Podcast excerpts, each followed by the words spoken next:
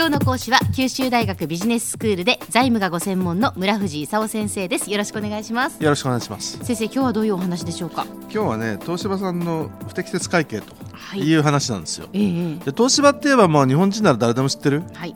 会社ですよね。うん、で東芝が不適切会計って一体何だろうと。うん、みんなちょっとびっくりしたわけですよ。びっくりしました。なんか 2, 月2月くらいにね証券取引監視委員会が調査を始めたっはい、ていうなんか話が出てきてで3月に社内調査を始めたらうん。不適切だとかいうような話になってで5月くらいに弁護士だとか会計士だとかね元貢献の検事長を委員長にした第三者委員会を作るとか言うんだよね。え何が起こってんだろうと、いうことでこう騒ぎになってきたわけですよ。えはい。で8月の末までにね、何が起こったかちゃんと言おうって言ってたんだけど、ええええ。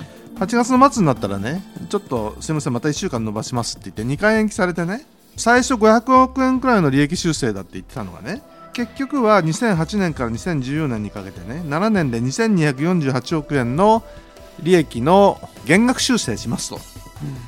いう話になったんですよ。うん。で今年の3末までのね決算は1200億の黒字っていうふうに前期で言ってたんだけどね今年の5月にちょっと待ってって言って撤回しちゃってね。で結論どうなったかっていうと378億円の赤字なんですよ、全然違いますよね。うん、一体何が起こったんだろうと。ええ。いうことですよね。はい。でそもそもあの1年の話じゃなくて過去7年くらいのねうん。あの話をしてるんでええ。最近のその3人の社長がみんなあの辞任しちゃったんですよ。し4月くらいね。はい。で一番直近の社長田中社長っていうんですけど田中さんの前があの佐々木社長でねその前が西田社長って言うんですよ。であの西田さんっていうのはパソコン事業出身なんだけどね。はい、これから選択と集中だとか言ってね、うん。あの半導体と原子力発電だと言った人なんですよ。ええ。ところが日本的に言うと半導体事業がやられてね。はい。であの東日本大震災で原子力事業も苦戦に陥ったわけですよ、うん。でそういったその苦しい台所事情を背景にねええ。稼げないのにもうちょっと稼ぐように見せたいなみたいなねうん。ことを、うん。あの過去3人の社長はい。と西田さんから佐々木社長田中社長というようにいろいろやってきたもんでねうん。無理をずっとしてきたと。うん。である意味その社長が事業本部長にあの予算通りの利益を出せというのは当たり前なんだけどね。どうも言っちゃいけないことを言ったらしいんですよ。その損失処理は来期にできないのかとかね。あと1週間ぐらいで利益何百億増やせとかね。はい。ってことがいろいろ発覚してね。ええ。これはいかんと。うん。いうことになってあの直近の社長3人、まあ、今は田中社長の前は佐々木副会長西田相談役というもんだったんですけど、ええ。まあ、3人とも7月に辞任したと。うん。いうことなんですね。はい。で2248億円の利益修正してうん。体制を変えましょうと。はい。会長になってたね室町さんがとりあえず社長になると。うん。でアサヒビールの相談役の池田さんとかね三菱ケミカルの会長の小林さんだとか資生堂の相談役の前田さんだとかねあのそういう人たちをたくさん社外取締役で連れてきてねええ。経営体制を立て直そうと。それで今年3月までの決算を、えー9月30日に臨時株主総会を、えー開いて確定するとうん。いう予定になっています。はい先生こういうのをうん。粉飾決算って言うんですか、その結局利益がなかったのに利益があるかのように見せたってことですよね。うーん。それとは何を粉飾決算っていうかっていうのはちょっと難しいですよね。で何が不適切会計で何が粉飾決算かっていうとその損失引き当て金をうん。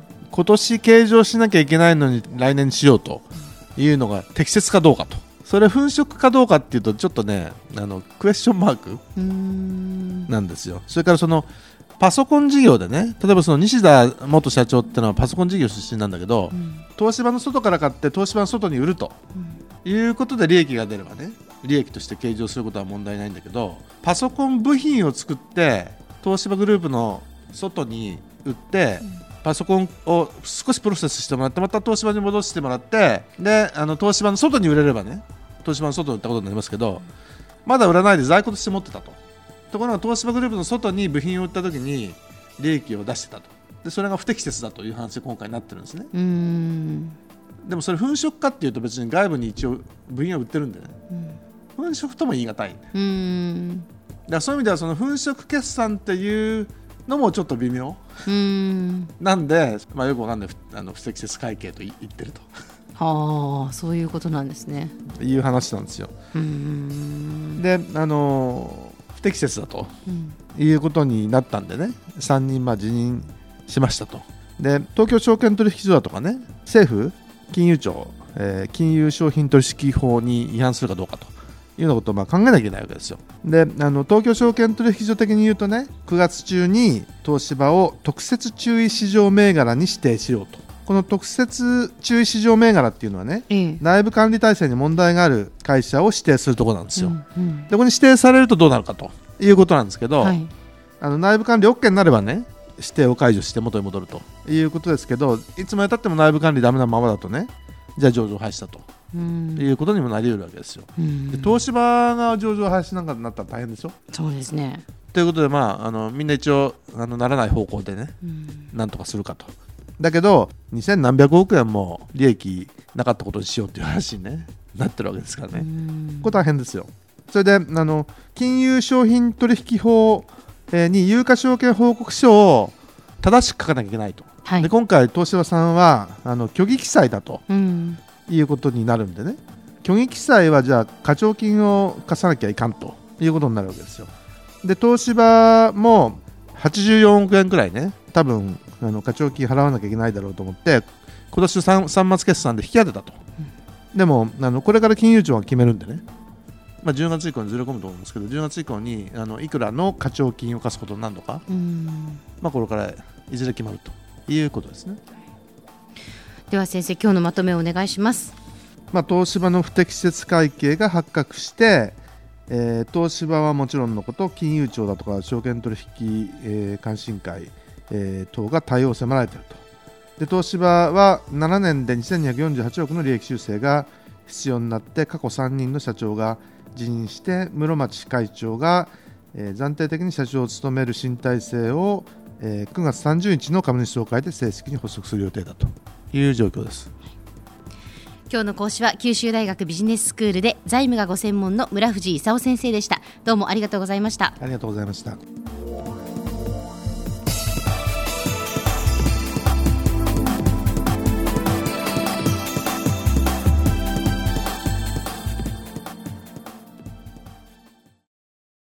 ゾクゾクグイグイメラメラつながる。